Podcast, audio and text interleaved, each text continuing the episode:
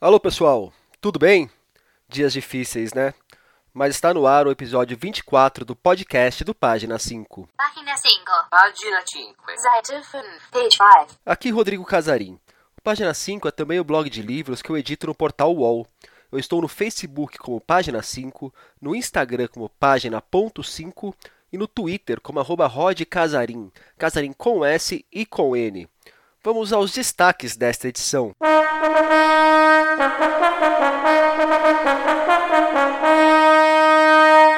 Usina de Belo Monte no centro do novo romance de Maria José Silveira. Novidades e polêmica na edição deste ano do Prêmio Jabuti. Nova edição completa da série Mochileiro das Galáxias. Dois livros com memórias de fazendeiras do ciclo do café de São Paulo escritos sobre Machado de Assis e a poesia de Flor Bela Espanca nos lançamentos.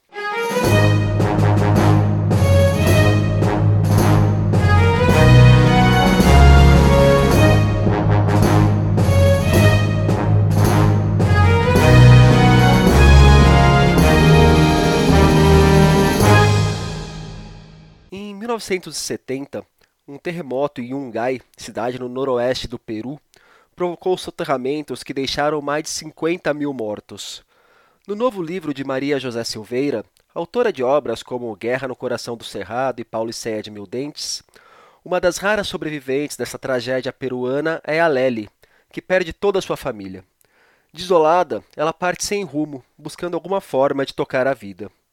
A Lely rodará por diversos países de uma América do Sul assombrada por ditaduras até chegar na região do Xingu, aqui no Brasil, claro a mesma região onde, muitos anos depois, será erguida a hidrelétrica de Belo Monte. Esse é o ponto de partida de Maria Altamira, esse novo romance da Maria José Silveira. Aqui para o podcast, ela contou em que momento decidiu escrever esse livro. Olá, Rodrigo. É um prazer falar com você e estar neste podcast que acabou de completar cinco anos, não foi? Vida longa seu programa e meus parabéns.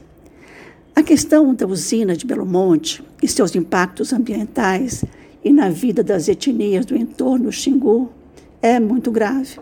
Belo Monte é um caso emblemático em um país com muitas usinas hidrelétricas e um enorme desrespeito para os que vão sofrer com a sua construção.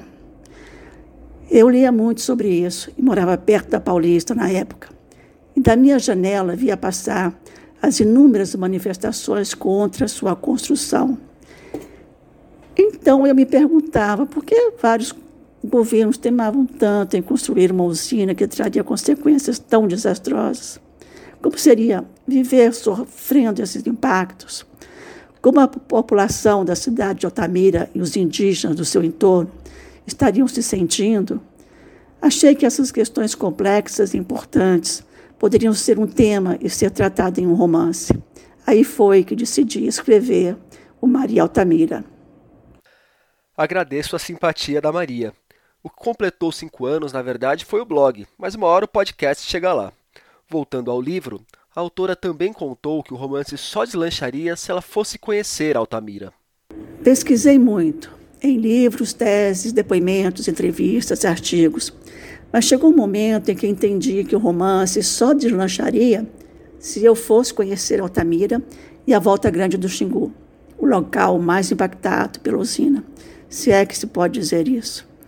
Meu filho, que é fotógrafo, tinha participado de uma canoada pelo Xingu, organizada pelo ISA e pelo Juruna de Volta Grande. Ele me pôs em contato com o ISA, o Instituto Socioambiental, que tem um trabalho formidável com os indígenas, e participei da canoada daquele ano, 2017. Há muito tempo, não? Essa viagem foi fundamental para o livro e inesquecível para mim.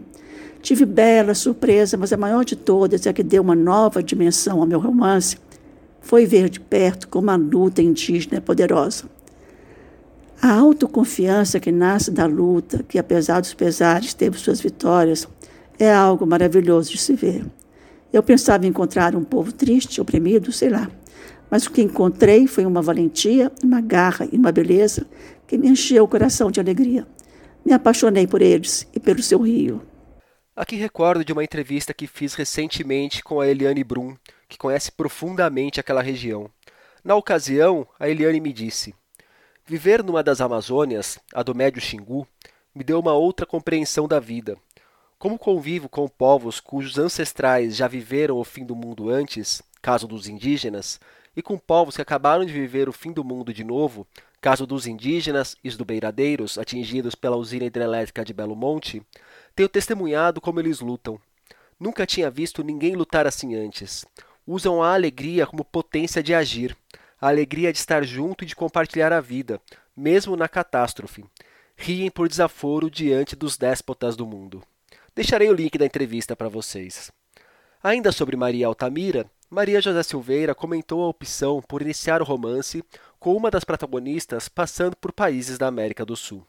Morei quatro anos no Peru, onde estudei antropologia, e por um acaso, em uma viagem, passei pela cidade de Ungai, soterrada com seus cerca de 30 mil habitantes por um gigantesco aluvião nos Andes. O ano dessa catástrofe ambiental foi justamente 1970. E é quando meu romance começa. A uma de minhas duas protagonistas, perde toda a família no soterramento e sai sem rumo, entrando em qualquer ônibus que encontra. Essa década de 70 foi justamente a década das ditaduras mais violentas da América Latina. E é sempre importante lembrar, particularmente nesse momento que atravessamos, que também no Brasil essa foi uma década de opressão e muita violência. Maria Altamira chega às livrarias pela editora instante. O Jabuti anunciou algumas novidades para a edição de 2020 do prêmio, a de número 62. A premiação segue organizada em quatro eixos: literatura, ensaios, livro e inovação. Só que a categoria impressão não existe mais. A categoria Humanidades foi dividida em duas: Ciências Humanas e Ciências Sociais. E agora existe uma nova categoria, a de romance de entretenimento. E aqui o bicho pegou nas redes sociais. Já explico. A ideia do comitê que organiza o Jabuti é premiar dois tipos diferentes de romance. O literário seguirá privilegiando o tipo de romance que sempre acabou agraciado pela premiação. O de entretenimento, por sua vez, pretende reconhecer romances que têm uma pegada mais de best-seller, que raramente são contemplados em prêmios de literatura. A proposta é dar mais visibilidade a autores de livros de gêneros como fantasia, terror, aventura e mistério. O Pedro Almeida, curador do prêmio, deu uma palavra aqui para o podcast explicando onde está exatamente o limite entre uma categoria e outra. Essa pergunta é ótima, porque muita gente nos fez é, quando a gente estava discutindo como de diferenciar uma categoria da outra, ou assim, um livro que vai ser inscrito numa categoria e noutra. E aí eu peço um exercício, por exemplo, nós temos alguns autores que publicaram no passado livros nessa linha de policial, suspense e terror. Por exemplo, alguns que são consagrados pela crítica, como Rubem Fonseca, é, Patrícia Mello, Tony Belotto, é, Dalton Trevisan, e percebam que em romance, em romance, é, eles nunca ganharam prêmios. Eles ganharam prêmios em crônicas, em contos, mas em romance nunca ganharam prêmios. Porque o romance sempre foi um gênero que tem um viés extremamente literário. Nos prêmios no Brasil e quase todos no mundo. Extremamente literário. Ou muito mais literário. É... E aí, assim, você pode perguntar assim: é, se eu tenho um livro que se encaixa como romance de gênero, ou seja, um daqueles gêneros citados dentro das categorias, mas ele é extremamente literário, onde eu é, inscrevo esse livro? Onde ele tiver mais chances. Onde ele tiver mais chances de ganhar. Né? Porque as pessoas já conhecem o Prêmio Jabuti de 60 anos, sabe quais são quem são, é, em geral, né, não os mesmos, mas o nível, o tipo de júri do prêmio de romance. É, a gente é, coloca isso às claras, sempre depois que, que são julgados. Então, assim, se com aquele é, é júri, que geralmente são as pessoas que escrevem os cadernos culturais e literários do país, ela tem mais chance de ganhar do que num júri é, que vai lidar com o gênero e as categorias vão ser observadas, se ele é mais literário do que gênero, ele deve escrever no literário. Né? Perceba que para as editoras não há uma, uma, dificuldade de entender isso. Muitas delas já criaram seus selos. Né? A Globo tem a Morro Azul, que é o mais literário, e a Globo Out, o mais jovem. Tem a Record, com o selo dela mais literário, e tem a Galera Jovem, a Bestseller, que é mais popular. E todas elas têm assim, todas as grandes editoras têm, têm selos assim, têm distinções bem feitas assim. Trago aqui os critérios que serão adotados na hora de julgar cada uma das categorias, isso segundo o regulamento do Jabuti. Tanto para o romance literário quanto para o romance de entretenimento serão avaliados o desenvolvimento da ação e a construção dos personagens. No romance literário, também serão observadas a originalidade do tema relacionado à forma ou estilo e as técnicas de narrativa e estrutura. No romance de entretenimento, por sua vez, os jurados se atentarão para as técnicas de narrativa e estrutura relacionadas ao gênero em questão e à originalidade e capacidade de engajar o leitor. Pois bem, disse que o bicho pegou, né? Nas redes sociais, muita gente se queixou dessa divisão. A principal acusação é que o Jabuti estaria tratando esses romances de entretenimento como algo menor, relegados a uma espécie de categoria café com leite. O Pedro contra-argumenta e reforça que editores e autores são livres para escrever suas obras na categoria que julgarem melhor. Eu sei que pode haver críticas sobre essa divisão, né, como se ela estivesse fazendo alguma distinção de qualidade. E a pergunta que eu, é, que eu jogo né, é assim: quando que nós lembramos de algum autor de entretenimento que foi é, vencedor de algum prêmio nacional no país. Nunca. Isso nunca aconteceu nem no passado, nem recentemente. Às vezes eu, eu vou em palestras em que autores se propõem a estudar é, gêneros de entretenimento. Sabe do que eles falam? Falam de Tolkien, falam de Stephen King, falam de Neil Gaiman, Philip Dick. Não tem um brasileiro. Sabe por quê? Porque esses brasileiros eram publicados até 30 anos atrás é, em bancas. Porque nosso mercado editorial era muito preconceituoso. E a gente vive num, num, cerco em que a gente não publicava como livro e ele então não era valorizado e ele era sempre tratado como literatura inferior. No entanto, quando se faz uma crítica de falar assim, ah, mas estamos dividindo as duas literaturas, é porque nós estamos foco. O foco da literatura é, de gênero não é a, a forma, é o conteúdo. Ah, mas eu posso ter um, um romance policial é, muito literário? Pode. E esse romance vai ser inscrito pela editora ou pelo autor na categoria literária. Então nós não estamos impedindo ninguém de qualquer coisa, nós estamos incluindo. É uma questão muito diferente. Então, assim, essa esse passo que nós damos como Jabuti é um passo gigantesco, importante, de inclusão, não é um passo de discriminação.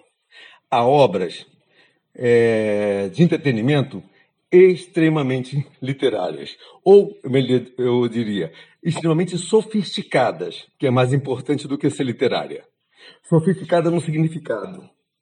Então, é, eu cito, por exemplo, em é, Martin, né? Diversas passagens dele são altamente sofisticadas. Isso dá muito mais trabalho do que construir, às vezes, alguns textos literários. E eu falo isso como editor, né? olhando o que passa pela minha mão o tempo todo. Né? É, então, assim, não há, de nossa parte, da curadoria do Jabuti, qualquer distinção sobre qualidade, mas, assim, qual é o propósito de cada obra. E nós queremos, com essa categoria, nova, premiar e valorizar os melhores autores da literatura de entretenimento. Quem não conheceu o termo, basta buscar por esse termo na internet, vai encontrar diversos estudos, desde a década de 20 e 30 até mais recentemente em colunas de jornal, inclusive tem uma ótima discussão da Raquel Kozer sobre isso, que pode ajudar a entender como esse termo existe ou seja, não foi simplesmente inventado e que ele não tem essa carga negativa. Vale acompanhar de perto essa questão. Em meio à histeria habitual das redes, há bons argumentos aparecendo dos dois lados da discussão.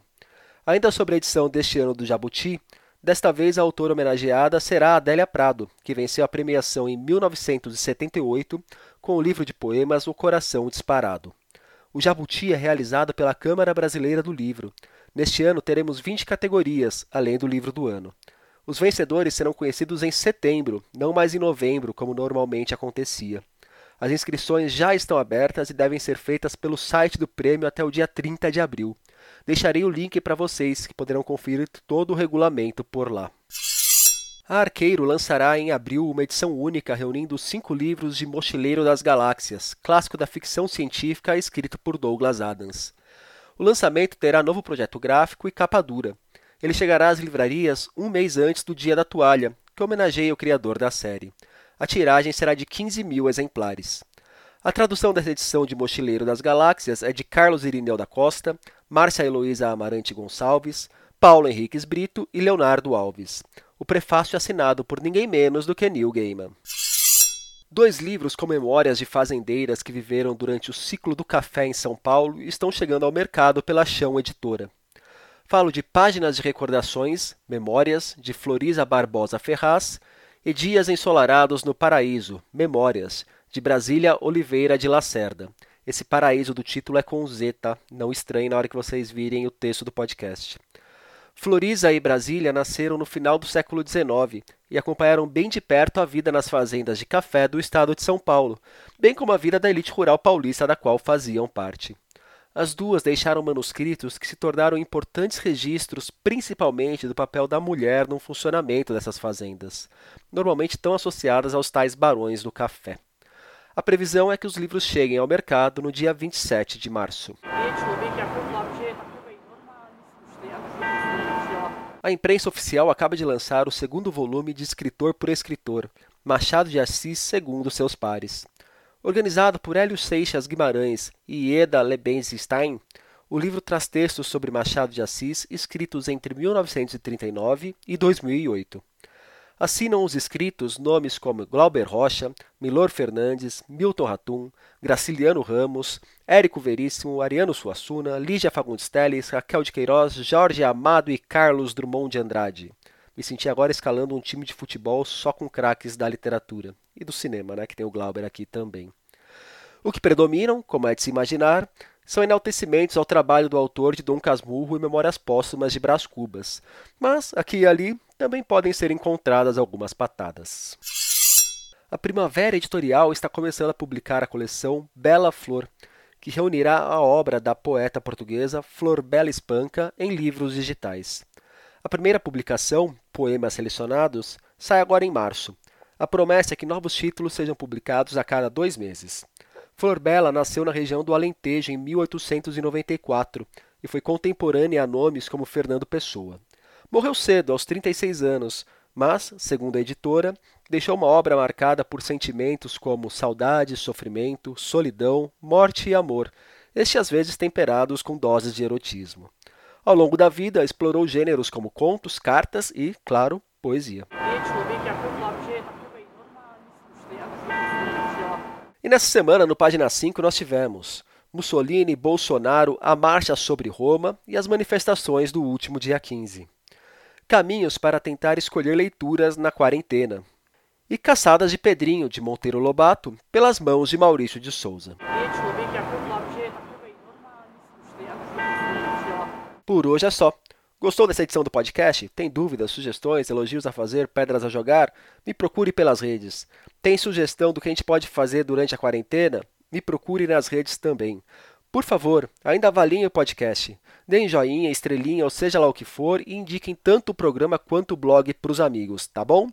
Um abraço, um beijo, um aperto de mão, fiquem com saúde e até a semana que vem.